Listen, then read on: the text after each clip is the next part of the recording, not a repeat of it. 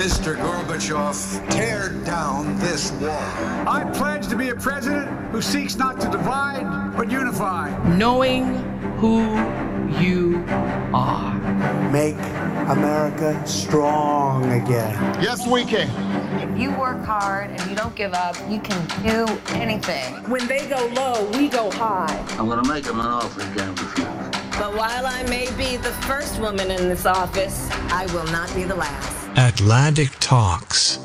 E eu não tenho dúvidas de que, eh, no longo prazo, ganham as sociedades que eh, conseguem ser simultaneamente mais críticas e mais pacientes.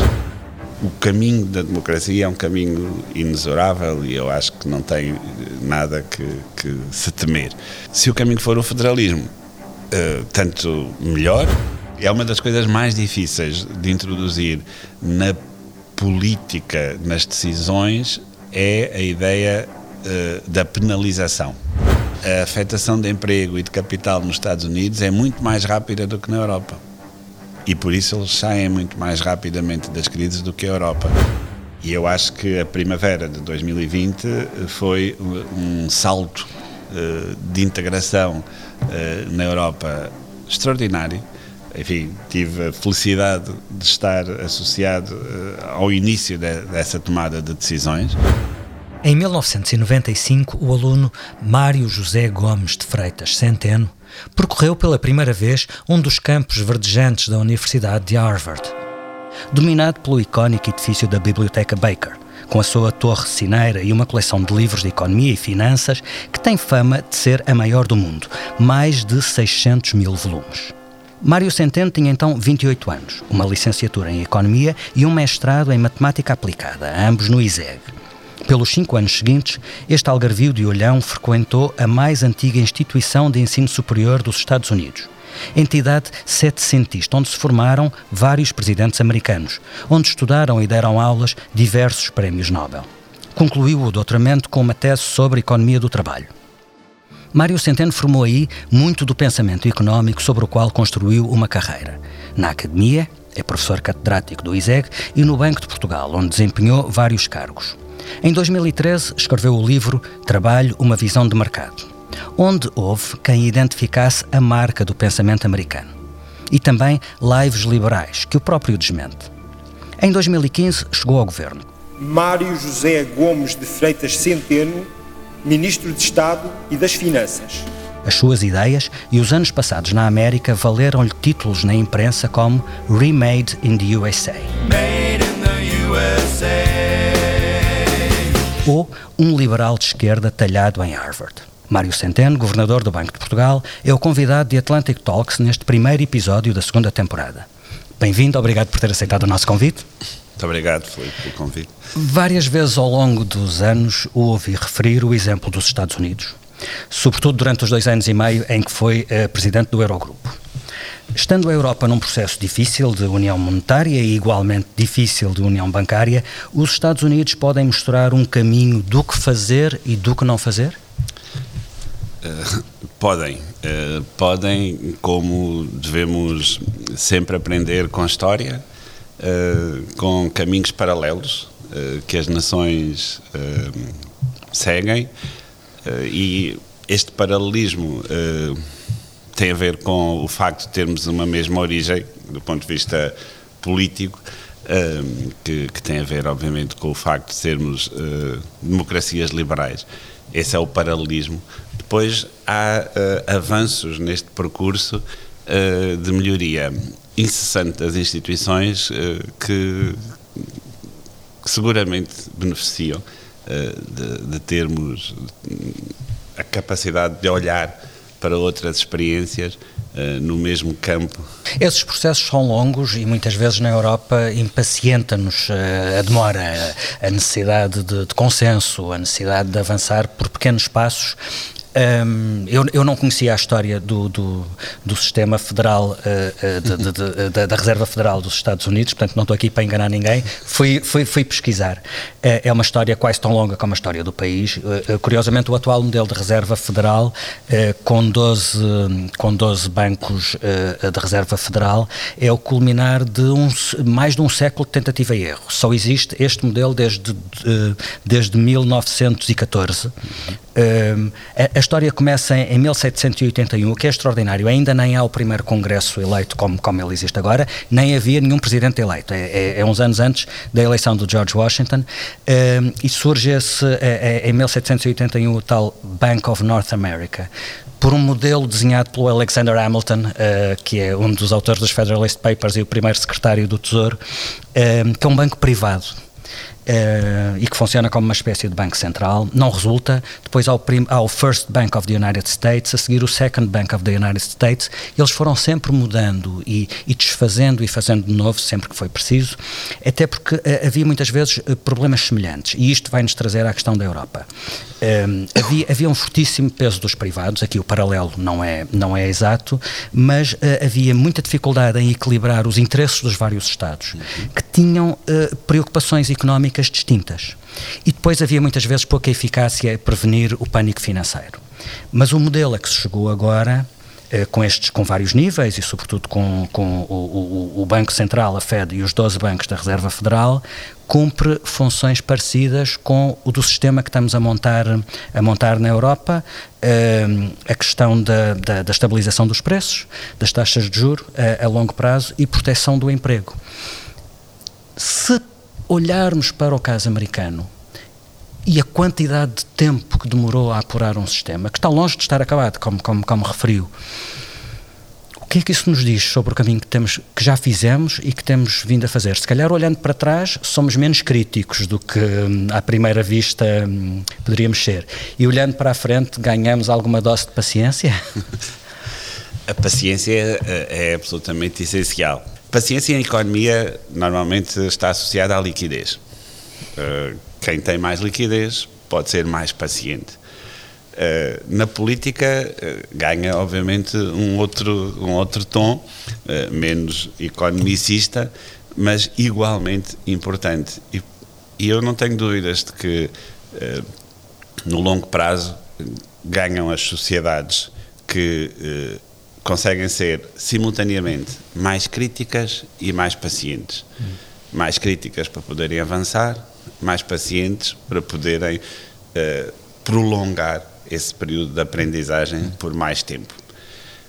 Voltando um bocadinho aos Estados Unidos, ainda nesta inauguração uh, presidencial, na última, uh, uma poetisa de Harvard, coincidência, uh, referia na, na, no poema que leu que, uh, na verdade, nos Estados Unidos, uh, e ela referiu isto várias vezes, o poema tem várias passagens desta natureza, os Estados Unidos são um país em construção. And yes, we are far from polished, far from pristine, but that doesn't mean we are striving to form a union that is perfect. We are striving to forge our union with purpose. Que a ideia não é construir uh, uma, um país uh, como ele, como ela refere, uh, perfeito, mas que tenha um propósito. E acho que é esse o propósito que nós temos que procurar na Europa e temos-lo. temos que o temos que o trazer para a frente das nossas decisões Uh, e é aí que, de facto, a aprendizagem com experiências, voltando à sua primeira questão, mais, mais uh, pode, ter, pode ter valor. Há, há, casos concretos em que possamos aprender, uh, em, que, em, que, seja possível estabelecer paralelos? Referiu, referiu o caso da, da, Reserva Federal, que é um, um exemplo excelente, porque é uma instituição importantíssima, todos nós hoje reconhecemos uh, esse, esse, esse papel, uh, que foi construída na Europa uh, na, na, forma do Eurosistema e do BCE, com base em regras que hoje é absolutamente trivial reconhecer estavam imperfeitas, incompletas. e quando temos instituições incompletas, não temos outra forma de progredir que não seja completá-las. Uh, é por isso que a Europa tem um longo caminho a, a, percorrer, mas também a ganhar, porque temos instituições que são objetivamente imperfeitas. Uma das maiores pressões que eu tive uh, enquanto presidente do Eurogrupo Uh, e que hoje se mantém ainda na Europa, uh, era a inexistência do terceiro pilar da União Bancária, que é uh, o seguro de depósitos europeu. é um debate dificílimo. Nessa, nesse historial que, de construção do, do, do, sistema da Reserva Federal, o, a, foram precisas mais de 140 propostas durante 70 anos Uh, para que o Congresso americano, uh, no auge da crise de 1929, aceitasse uh, instituir o sistema de proteção de depósitos federal que hoje conhecemos nos Estados Unidos e que desde essa altura tem, um, tem prevenido inúmeras crises bancárias que começam sempre eh, muitas vezes até em pequenos bancos e que depois passa para uh, o sistema se não, se não houver um, um, um mecanismo de proteção.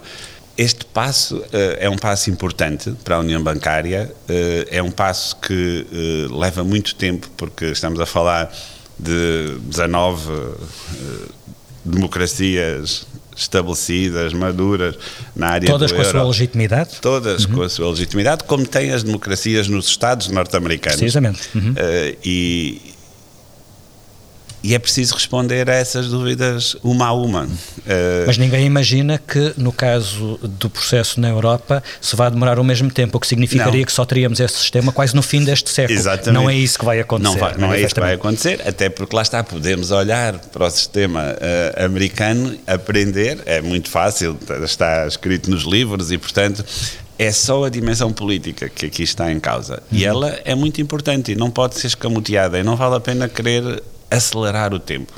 E depois há uma particularidade de todos os decisores políticos, é que tentam sempre uh, fazer uh, como que um zoom uh, da, da, da, daquilo onde eles podem fazer a diferença para ganhar espaço para si próprios. Na verdade, somos todos mais atomistas neste processo do que aquilo que cada um de nós às vezes quer transpor para, para, para, para o discurso político e, e é muito importante que tenhamos a percepção de onde é que exatamente podemos contribuir. E a visão de conjunto. E a visão de conjunto. É, e, esta comparação... E partilhada, uhum. porque não há forma de, de, evoluir que não seja assim. É, esta comparação uh, Europa-Estados Unidos nesta questão é, é muito engraçada, porque uh, os Estados Unidos são sempre olhados como o país novo, e são de facto um país novo, uh, mas às vezes até com alguma altivez pelo velho continente, não é por acaso que se, que se diz o velho continente,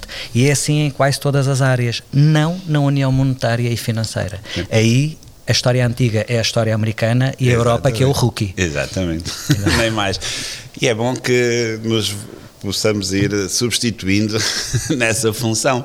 Uh, não pode ser sempre o mesmo a ir não, à frente. E, e, há um, enorme paralelismo, insisto, uh, no desenvolvimento dos nossos sistemas políticos, económicos, sociais, uh, com as suas idiosincrasias. Os Estados Unidos são, são uma região hum, se calhar até mais diferenciada entre si do que a Europa. Vou-lhe dar um exemplo da área da economia do trabalho.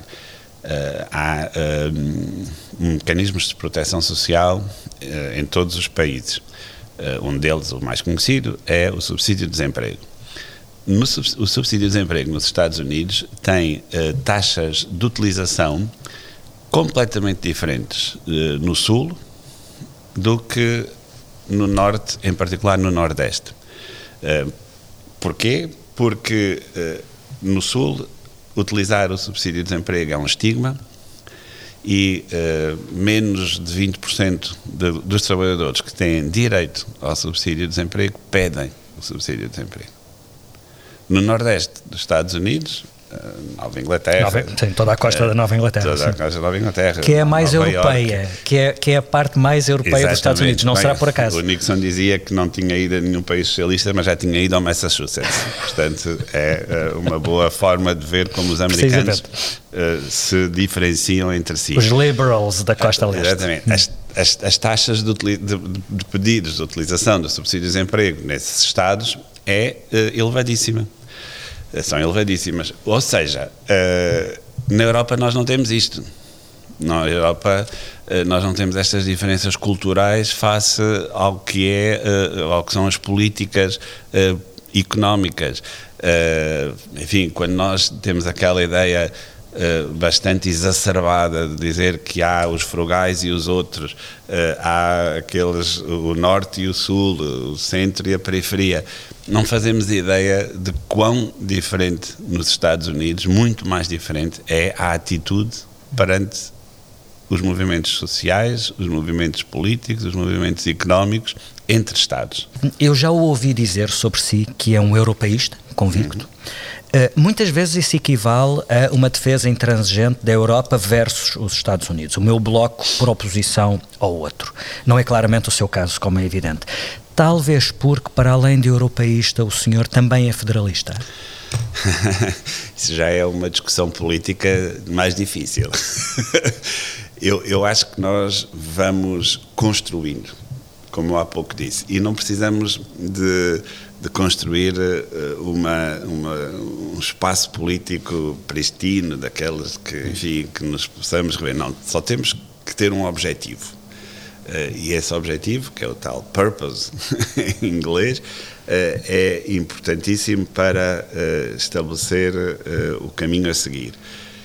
E depois, obviamente, somos democracias e os povos hão de saber escolher, como sempre fazem em democracia, os, seus, os seus caminhos por mais dúvidas que tenhamos sobre uh, alguns movimentos sociais, alguns movimentos económicos, uh, enfim, alguns radicalismos que surgem nestes movimentos, estou a falar sempre em termos económicos e em termos sociais, uh, o caminho da democracia é um caminho inexorável e eu acho que não tem nada que, que se temer. se o caminho for o federalismo, Uh, tanto melhor, se, porque resulta daí benefícios uh, evidentes e não temos que ter receio. É esse, é esse o processo que está em curso na Europa, não, não é uma revolução, não, não, é uma coisa muito tranquila e que, e, e que tem que seguir os princípios democráticos e vai seguramente ter sucesso. Por falar em revolução, eu li uma entrevista sua, já com uns anos, na qual o senhor dizia Harvard foi uma revolução na minha forma de ver a economia em quase tudo. Eu gostava de falar dessa revolução, mas as, começando... As, as revoluções nas nossas cabeças são epistemológicas uh, e eu nisso sou muito, uh, sou muito, sigo muito a, a linha do, do, do, do filósofo do filósofo Kuhn uh, sobre a transformação da ciência. Uh, aí sim existem verdadeiras revoluções e nós devemos estar abertos para que elas uh, nos deixem ensinar. Vamos a essa história e eu gostava de falar sobre ela desde o início. Porquê é que escolheu Harvard para o seu doutoramento? Quando decidimos fazer o investimento desta natureza, Uh, devemos, como em qualquer investimento, uh, diversificar uh, onde nos colocamos nesse, nessas possibilidades de, investimento.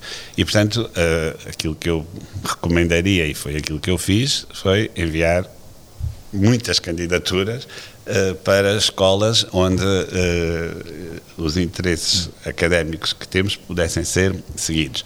Todas nos Estados Unidos ou também na Europa, no seu caso? No meu caso, eu candidatei-me a algumas universidades em Inglaterra e a, a esmagadora maioria nos Estados Unidos. Em todo o caso, sempre no eixo anglófilo, anglo-saxónico. É, sim, era, havia, havia... Por identificação sua com esse pensamento económico? Era, naquela altura olhávamos para o desenvolvimento da, da, da, da economia e as escolas de topo estavam naquela, naquele eixo. Hum. Uh, Oxford, Cambridge uh, e depois Harvard, MIT, Chicago, Princeton. Também concorreu para Chicago também? Concorri para Chicago. Pôs a hipótese de ser um Chicago boy? não tinha grande eh, não tinha grande problema. Não iria mudar Chicago, obviamente, mas o tempo podia talvez dar Chicago, o meu contributo. Mas talvez Chicago mudasse assim. Talvez Chicago mudasse a mim. Harvard era a escola número um do mundo da economia, ainda hoje é. Eh, sendo aceito em Harvard, a minha vida ficou facilitada. não é, não pode não ser simples, mas uma vez admitido, uh, a minha vida ficou facilitada em termos de decisão e, e foi e foi uma foi um, um projeto que, que, como quase todos os projetos ou todos os projetos que, que assumo na minha vida assumi de, hum. totalmente e estamos a falar de cinco, cinco anos, anos, a fazer a sua vida uh, profissional, académica, pessoal, familiar nos Sim. Estados Unidos, uh, baseado em Boston. Uh, como é que foram esses anos? Como é que foi essa vida? Há pouco falava da experiência de conduzir atravessando vários estados nos Estados Unidos. Fez isso também? Fizemos, aliás, uh, várias vezes consegue-se ir uh, de Boston a Nova York ouvindo sempre rádios portuguesas, por exemplo. Uau. Foi uma experiência que eu, que eu fiz. Há ali uma zona no Connecticut em que é preciso ter sorte, uh, mas fora isso uh, conseguimos fazer e, portanto, essas experiências de ir pelos Estados Unidos com ligação a Portugal permanente também, também as fizemos. Portanto, mas e, rádios a emitir de Portugal ou rádios de portugueses rádios locais, sediados rádios lá? locais. Uhum. Portanto, locais. da comunidade produzidas sim. pela comunidade portuguesa sim, sim, na, na, Nova Inglaterra. Pois foi assim este bonito tema de Emily Vou passar férias em Portugal. Eu sei, eu sei, é só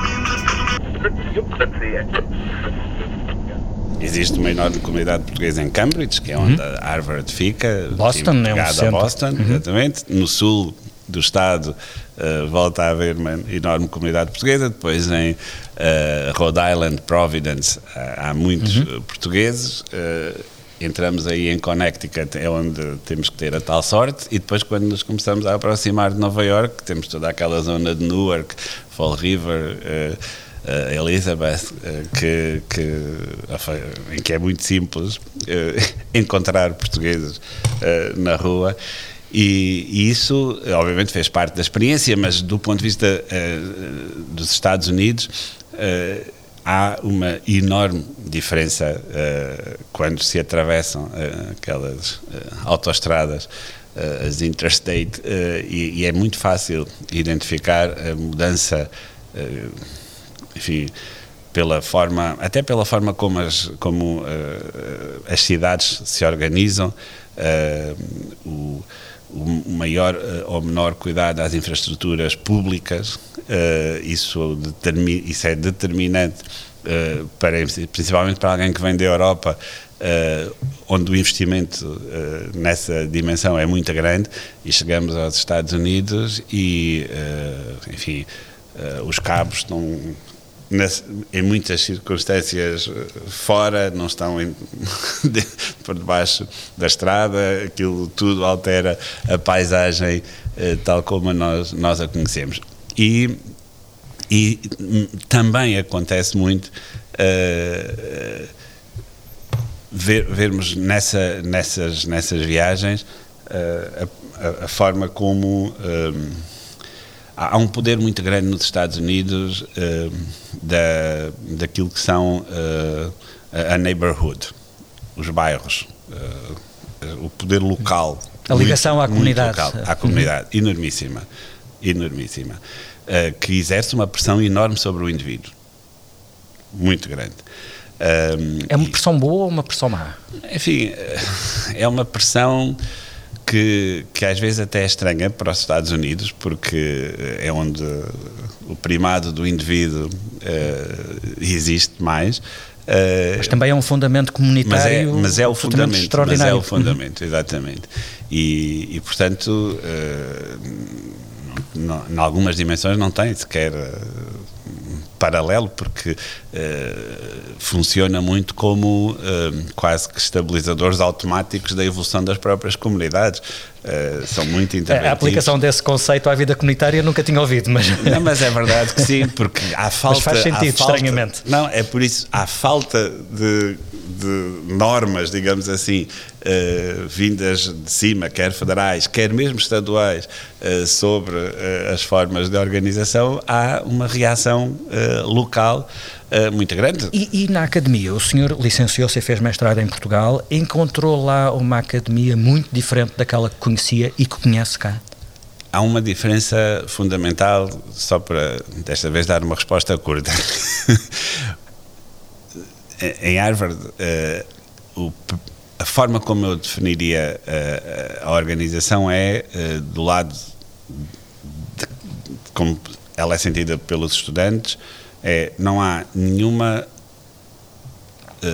explicação, não há nenhuma desculpa que nós possamos querer ter para não fazer aquilo que é suposto um estudante fazer para não apresentar os, resultados. Todos os recursos, todos os recursos estão disponíveis a toda a hora, 24 horas por dia.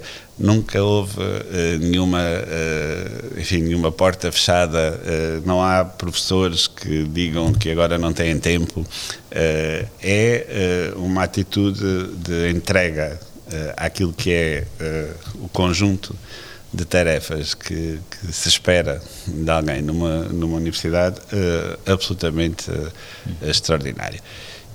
Não é que isto seja inatingível, uh, requer é um, uma predisposição para o serviço, digamos assim, académico e, enfim, para aquela função Uh, e requer financiamento.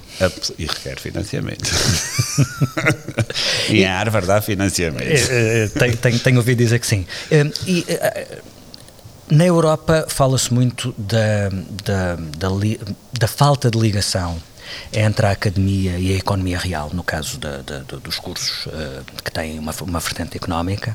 Isso é mais ou menos reconhecido, até por contraste com o que se passa nos Estados Unidos, mas gostava de lhe perguntar sobre outro tipo de relação entre a academia e a política. Uh, o Larry Summers, que foi professor e reitor de Harvard, uh, eu não sei se ele foi seu professor, ele foi secretário do Tesouro do Bill Clinton e é um exemplo de uma lista enorme de gente que circula entre a academia e o poder político, é outro caso em que a Europa podia pôr os olhos nos Estados Unidos, tirar o estigma que às vezes parece que cá, não sei se é estigma, diga-me.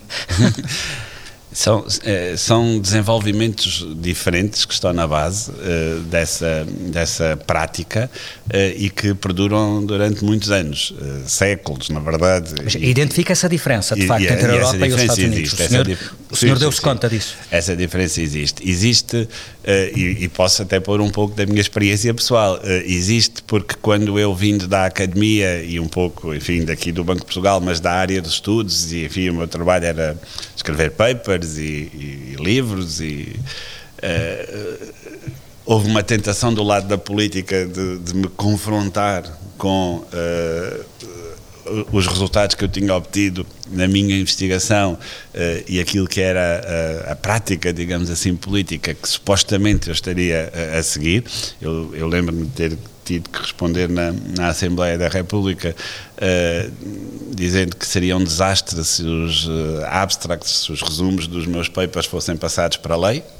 Uh, isso não faz sentido nenhum. Hum. Sentiu que estava aí a exame outra vez? Quase, mas tranquilíssimo.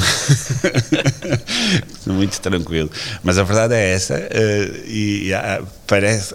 Dá, não há a compreensão efetiva uh, de qual é o contributo que a, a academia pode dar uh, para, uh, para a vida política no, normal. Estamos, aliás, agora confrontados com exemplos semelhantes na, na pandemia que estamos a viver, infelizmente. não há um hábito e, há muita, e há pouca permeabilidade. E, é uma relação complexada. Muito complexada, do lado e do outro. De um lado e do outro. Eh, cheia de pruridos uh, e, de, e de dificuldades. Ao contrário do que acontece nos Estados Unidos, uh, eu, todos os meus professores, quer aqueles com quem trabalhei mais de perto, quer aqueles que simplesmente, digamos assim, me davam aulas ou, ou eram professores no Departamento de Economia de Harvard, tinham no seu gabinete uma fotografia com o presidente ou os presidentes e as das administrações em que colaboraram, porque é quase, faz quase parte de um ritual que, por períodos limitados de tempo, normalmente não chega em três anos, esse, a academia e estou a falar obviamente dos melhores professores da academia norte-americana, tivessem uma passagem com responsabilidades mais técnicas, mais políticas. Uh, Larry Summers é um exemplo de que até foram bastante políticas, com vários presidentes, aliás. No, uh, em Washington e, e, e ali estava uh, a fotografia mostrando uh, quase eu diria, eh, não do ponto de vista curricular, mas seguramente do ponto de vista da afirmação, eh, eu, eh, eu contribuí hum. para o progresso do meu país, não apenas com os meus papers, mas eu estive lá. Uhum, uhum. E esta é uma, é uma ideia potentíssima, que não existe na Europa. Não existe.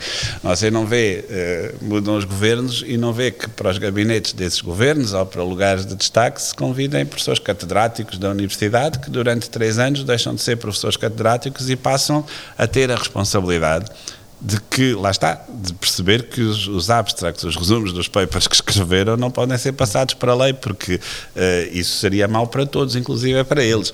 E, portanto, uh, é preciso uh, recolher os ensinamentos que a academia nos dá e levá-los para esse patamar uh, absolutamente sublime, devo dizer, e importantíssimo da vida, da vida coletiva. Uma das experiências que eu fiz um, eh, e que foi inovadora no contexto do Eurogrupo uh, foi uh, o de abrir o grupo de, de, ministros das Finanças um, do, da Europa à participação nas reuniões de individualidades que não uh, pertencessem uh, ao grupo restrito uhum. das instituições europeias ou internacionais, incluo aqui a OCDE e o FMI. Nunca antes tinha o Eurogrupo recebido, convidado, esse tipo de personalidades. E eu comecei por convidar os prémios Nobel europeus uhum. da economia. Uhum. E os seus colegas acharam, gostaram da ideia? No início foi preciso, uh, enfim, aquilo era, fazia parte quase que do meu programa uh, à, presidência do Eurogrupo, portanto era uma decisão minha. Uh, escolher os primeiros temas, com a, em particular com a Comissão Europeia, teve ali os seus, as suas dificuldades, mas não todos, porque nem todos conseguiram ter agenda durante o período de tempo em que eu lá estive, eh, mas a esmagadora maioria deles foram, eh, foram eh, às reuniões. Houve apresentações interessantíssimas. Notou-se confesso-lhe, alguma dificuldade de comunicação por, eh, porque muitos deles não estão habituados a, àquele tipo de. Era, era um pouco dúvidas que já não se esperava de alguém com 60, 65 anos sobre como é que eu vou comunicar com o Ministro das Finanças. Eh, do outro lado também eh, havia no início ali uma necessidade de, de incentivar aquela, aquela troca de, de impressões, mas, mas teve um impacto enormíssimo na dinâmica das reuniões, nas decisões que tivemos que tomar. Um, e uh, enfim não consigo ter uma métrica muito boa para isso mas um, mas existiu ali uh, uma abertura de espírito que Sim. espero que continue uh, no Eurogrupo. E é isso, a academia tem que se aproximar uh, de, das decisões políticas e as decisões políticas têm que se abrir uh, à academia. Deixe-me voltar àquela sua frase: a Harvard foi uma revolução na minha forma de ver a economia em quase tudo. Que revolução foi essa? Uh, foi uma revolução que veio, obviamente, também das minhas opções académicas em Harvard. eu passei a ver uh, a economia uh, com base uh,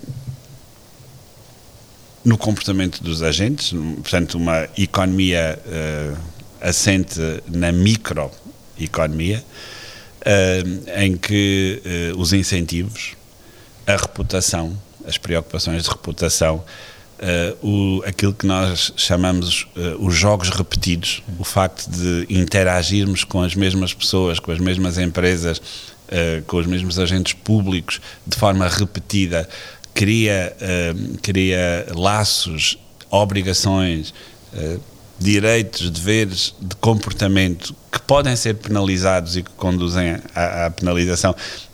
É uma das coisas mais difíceis de introduzir na política, nas decisões, é a ideia uh, da penalização.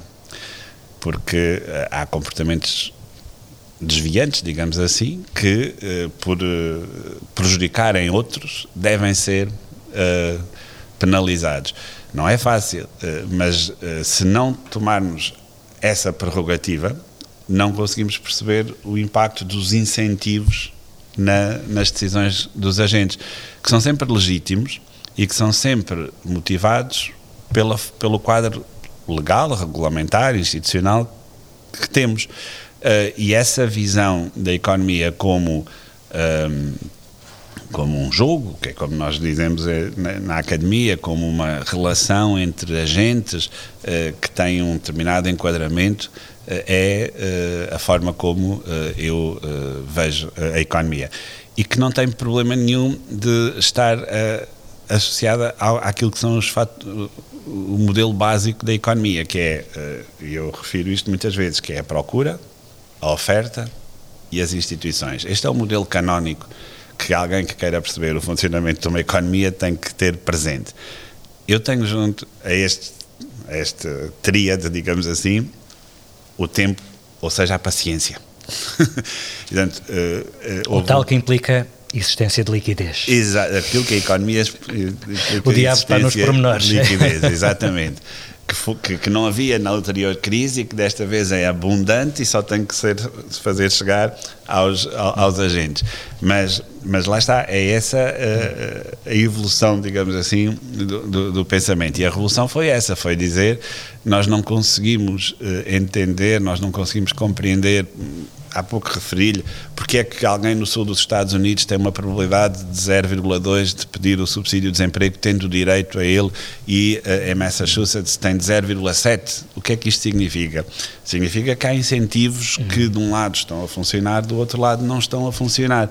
Se nós quisermos, uh, como muitas vezes se assume, uh, definir toda a política num parâmetro, e achar que com aquele parâmetro nós conseguimos fazer chegar uh, a todo lado, não é verdade. Não é verdade. As, as, políticas têm necessidade, é uma expressão que eu tenho usado e eu vou continuar a usar porque ela vai ser entendida, têm que atuar na margem, têm que ser contidas uh, e têm que evitar as perdas que estão sempre associadas às políticas públicas. Há uma margem de perda. Uh, porque há sempre escolhas. Porque há sempre escolhas, porque, há sempre, porque é sempre uh, difícil, não, não queremos políticas manicaístas, uh, de identificar um a um, e, e, portanto temos que ser muito cuidadosos, temos que ser, temos que, temos, temos que pensar na margem e nas pessoas. E isso é muito difícil. E essa foi a revolução. Deixe-me aproveitar que referiu há pouco um, a anterior e a atual crise. Uh, até porque um dos pontos que eu queria falar consigo é a forma diferente como os dois blocos, a Europa e os Estados Unidos, reagem às grandes crises. É talvez a melhor demonstração das diferenças entre os dois lados do Atlântico. O que é que vê nessa diferença e o que é que vê na evolução entre a crise de 2008-2011 e a atual?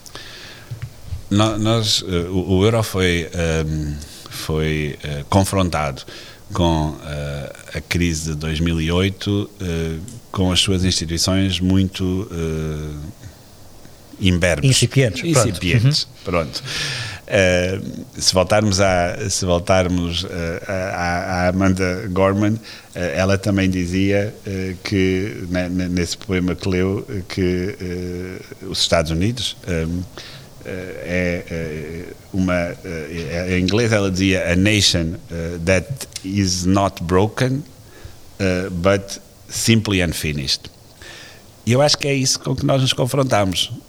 Nós que do alto dos nossos das nossas centenas de anos de história na Europa tínhamos dado um passo uh, de gigante uh, na nossa vida comum, criando a nossa moeda comum.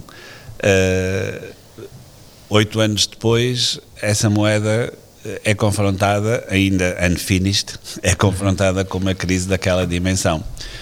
Eh, eu gosto sempre de descrever o euro como uma moeda jovem, aliás, é a mais jovem das moedas do mundo, eh, e ainda é.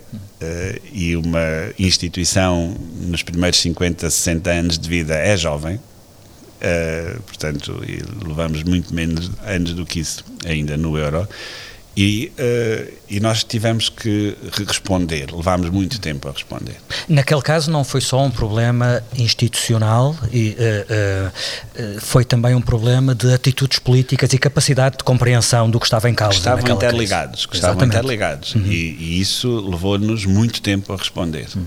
Eu entrevistei neste podcast, na primeira temporada, o João Manuel Durão Barroso, que nessa época era Sim. presidente da Comissão Europeia, e ele contava com muita graça que o presidente Obama tinha dificuldade em perceber, ele não percebia a lentidão e a limitação das decisões europeias nesta crise, e dizia, mas porquê é que não fazem isto e aquilo? E Durão Barroso respondeu-lhe, porque não podemos. Isso. Desta vez. Agora já podemos. Desta vez uh, aprendemos nas duas dimensões, ou seja, reforçámos institucionalmente uh, o euro, tínhamos mecanismos de proteção eh, dos Estados que não existiam uh, em 2008 e aprendemos politicamente. E, e, eu acho que a primavera de 2020 foi um salto uh, de integração na Europa extraordinário enfim, tive a felicidade de estar associado uh, ao início de, dessa tomada de decisões um, e, e, tudo o que se passou no, entre final de março e princípio de abril, uh, em particular no Eurogrupo, teve muito uh, a, ver, a ver com isso.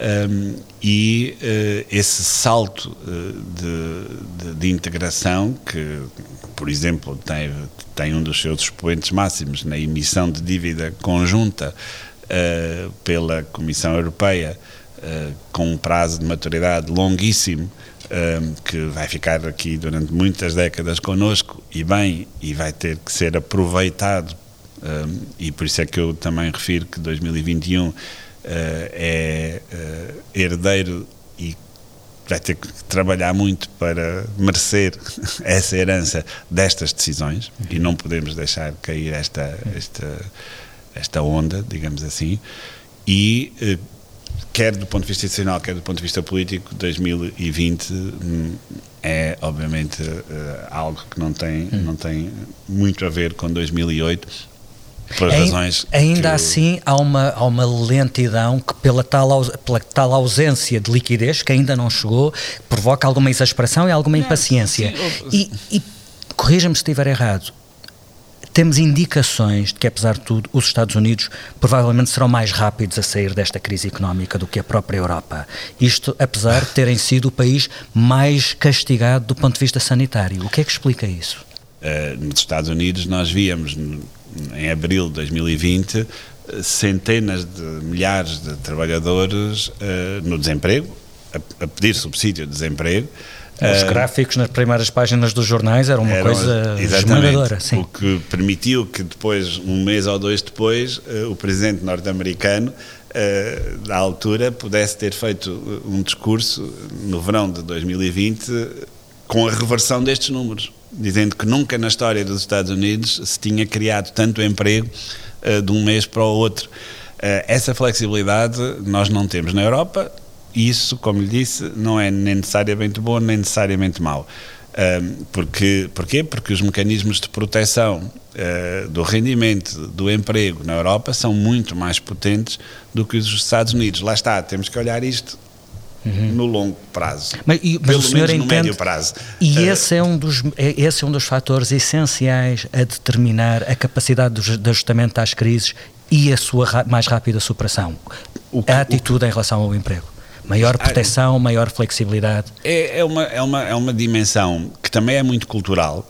Uh, e seguramente está no nosso ADN social na Europa e, e insisto, não é, não é, um, não é um problema. Uh, aquilo que pode vir a constituir ao longo do tempo um problema é se nós não instituirmos ao mesmo tempo os mecanismos de adaptação e, e lá está, e houver uh, a liquidez e o financiamento suficiente para que depois a economia se recomponha ao, longo, ao longo do tempo. A Europa tem a desigualdade de rendimento entre regiões, entre países, maior do que nos Estados Unidos.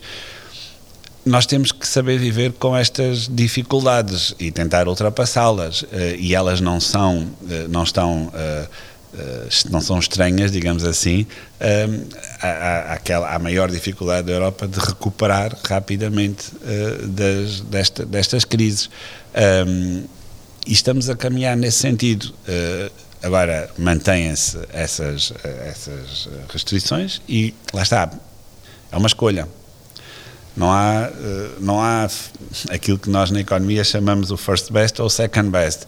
Há um ranking de equilíbrios uh, e esse ranking tem muito de, de cultural Outro dos grandes receios globais na ressaca desta crise tem a ver com o momento em que vão acabar as moratórias bancárias. Uh, há um enormíssimo risco de mal parado e de, de, de, de, que possa provocar uma grande crise financeira. Como é que vê a situação relativa dos dois lados do Atlântico em relação a este perigo? Está claramente identificado. No outro dia o senhor falava de que o conjunto de pagamentos aos bancos que deixará de ser feito até setembro de 2021, no caso de Portugal, são 11 mil milhões de euros. Sim. Nós temos uh, também aí uh, mecanismos de adaptação distintos uh, e dos quais temos que tirar proveito nas suas diferenças e perceber as diferenças de andamento. Nos Estados Unidos, todas as leis de insolvência, quer pessoais, quer empresariais, têm um grau de eficácia e de rapidez que não tem comparação com aquilo que se passa em nenhum lugar da Europa e também não em Portugal. Uh, Portugal também tem aí um, um conjunto de mecanismos difícil, uh, que, que é demorado, uh, e, e, nós devemos ter a capacidade também de melhorar nessa dimensão. Isto é outra das razões pelas quais a afetação de emprego e de capital nos Estados Unidos é muito mais rápida do que na Europa e por isso eles saem muito mais rapidamente das crises do que a Europa. Eu sei que o senhor diz sempre para o bem e para o mal, mas o economista admira de facto aquele modelo americano, ou estou, ou estou, ou estou a perceber mal não, aquilo não, que me está não, a dizer? Não, não, é mesmo para o, o bem e para o mal. O economista Mário Centeno... Eu tinha, eu tinha um dos meus professores uh, de economia de trabalho, portanto ele não foi meu, meu orientador, uh, mas, mas, mas, era Richard Freeman. Eu aliás já o convidei para vir a Portugal e esteve aqui no banco. Uh, e o Richard uh, tinha uh, uma expressão, uh, tinha um bloco no, no programa da cadeira dele que era precisamente sobre esta temática que eu aqui já abordei consigo, que é se nós podemos dizer se existe. aliás, há um paper dele sobre, um artigo dele sobre a War of Models. Se existe uma guerra de modelos, se existe uma, alguém que tenha vantagem sobre o outro. E sendo um economista americano, profundamente americano, um, uh, o Richard Freeman tem uma visão muito aberta sobre estas questões e é mesmo para o bem e para o mal. Uh, e eu lembro-me nas aulas dele, uh, ele dizia que nos Estados Unidos, para ser comparável com a Europa, tinham, era necessário adicionar à taxa de desemprego a taxa de encarceramento nas prisões, ou seja, uma vastíssima percentagem da juventude americana, em particular negra, que é onde há as taxas de desemprego mais elevadas na Europa, não está desempregada porque está presa. Hum. O que, também, o que obviamente tem um custo social e tem um custo económico. Tem um custo económico e social e não está nas estatísticas. E ele, lembra-me, em Harvard, ele apresentava as taxas de desemprego americana e uh, europeia corrigindo hum. para a percentagem de população. E isso equilibrava, hum. como é evidente.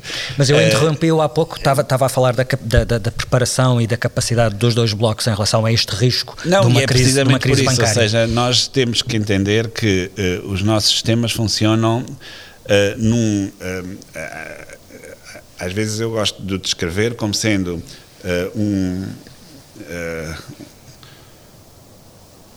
Um conjunto de instituições que definem planaltos, vales, está a ver, um, cenários que têm que ter sentido uns com os outros. Uh, nós não podemos uh, transplantar para um destes cenários uma instituição de outro, de outro conjunto. Eu farto-me de rir quando, uh, enfim, passa forma coloquial de colocar isto, quando se compara, por exemplo, uh, os resultados que na Dinamarca a pandemia tem e aqueles que tem em Portugal. Não é possível uh, querer transplantar um pedacinho da Dinamarca e colocá-lo em Portugal. O conjunto institucional de normas é completamente distinto e igualmente acho eu, um, e por isso é que é para o bem e para o mal, uh, eficaz. Nós temos que as ir melhorando. Hum, eles na Dinamarca também, nos Estados Unidos a mesma coisa. Ou seja, eh, esta guerra de modelos, que muitas vezes de forma manicaísta eh, é tida eh, na discussão, é muito enganadora. É muito enganadora. Nós temos os nossos próprios mecanismos de, de, de ajustamento. Às vezes não são eficientes, e temos que os melhorar, mas temos. Mas fiquei sem perceber, eh, algum dos lados, Europa e Estados Unidos, estão melhor preparados para este risco de mal parado e de uma crise bancária? Nós, nós temos que fazer o nosso trabalho. A minha resposta eh, só parece ambígua por isto que eu acabei de, de dizer. Eh, nós temos os nossos mecanismos de, de, de acomodação dessa, dessas dificuldades. Nos Estados Unidos têm os deles. Eh, eu diria que no curto prazo, eh, se nós olharmos para os Estados Unidos, eles vão adaptar-se muito mais rapidamente. O nosso desafio é conseguir, eh, com as instituições que temos, melhorá-las. Eu não estou a fazer propostas para os Estados Unidos, porque eles também as podem melhorar. Estou preocupado com Portugal e já agora com a Europa, melhorá-las de maneira a que seja possível progredir sem deixar muito capital afeto a atividades que já não são uh, produtivas e muito emprego quase que numa armadilha de uh, ineficiência e pouca produtividade. O nosso desafio eh, deste lado do oceano é esse. Uh, do lado de lá do oceano, talvez seja o desafio complementar deste, que é um, nós, em economia, aliás, eu tenho artigos sobre isso, enquanto académico, uh, em que uh, mostro o excesso de rotatividade, né? a expressão em inglês é churning, uh, que existe nas economias anglo-saxónicas, em particular nos Estados Unidos. Também existe, para o bem e para o mal. Existe uma, existe uma destruição ineficiente da, da, da, da, atividade económica. Nós, nós, nós aprendemos muito a economia e eu sou muito, enfim, esta visão é muito próxima a ser schumpeterianos, que é aquela ideia da criação, da destruição criativa. Existe destruição criativa, mas também lhe confesso que existe muita destruição que não é criativa eh, e que eh, tem um impacto social e económico enormíssimo a tal viagem pelas autoestradas americanas revela-nos uh, o que é uh, a segregação que ainda hoje existe, económica, cultural, social, em longuíssimas faixas uh, dos Estados Unidos. Algo que nós não temos na Europa. mas nos Estados Unidos é, é muito claro. Lá não, está. Não sei se me consegue um, dar uma resposta para o bem de sim. Para o mal. Para o bem e para o mal. não sei se me consegue dar uma resposta de sim ou não o mal parado e esse risco de crise bancária é a sua maior preocupação neste momento? Nós temos uh, um conjunto de, de, de, preocupações. Não consegue escolher a maior. Onde, ela, onde essa está incluída. Muito bem. Para o fim da nossa conversa, vou-lhe propor um jogo, eh, um jogo de escolhas. Vou-lhe pedir que escolha entre uh, as, uh, algumas opções que lhe vou dar: Boston ou Chicago? Boston, isso é fácil. Friedman ou Stiglitz? Não tem uma terceira? Nem pode dizer os dois. não. Pronto, já não vai ser uma resposta do, no nome, não vou escolher nenhum deles. Uh, o, o, o, Stiglitz uh, são os dois prémios Nobel. O Stiglitz, uh, eu costumo dizer que se nota muito que não tem poupanças em euros. uh, porque senão ele não tinha as posições que tem. Uh, o Friedman, que não, que não teve tempo para conhecer o euro, uh, talvez se pudesse preocupar um pouco com a tal excesso de distribuição que algumas, que algumas liberalidades envolvem. Talvez esta seja mais fácil. John dos Passos ou F. Scott Fitzgerald? São duas pessoas próximas uh, de Cambridge, uh, John dos Passos. Nina Simone ou Bruce Springsteen? Estão a pôr em dificuldades. Bruce Springsteen. Ficamos então com o Bruce Springsteen. Obrigado, Sr. Governador, pela sua disponibilidade para esta conversa. Muito obrigado. Atlantic Talks é um podcast da FLAD, Fundação Luso-Americana para o Desenvolvimento. A produção áudio é do Paulo Castanheira. Eu sou o Filipe Santos Costa. Já a seguir, ouço alguns segundos do que nos diz o nosso próximo convidado. É, é, quase impossível hoje em dia eh, ter uma experiência para um turista, ter uma experiência satisfatória, uma, uma experiência mística uh, na Route 66. Até lá, Bruce Springsteen. I come from down in the valley where mister when you're young they bring you up to like your daddy done me and Mary we met in high school. And she was just 17 we drive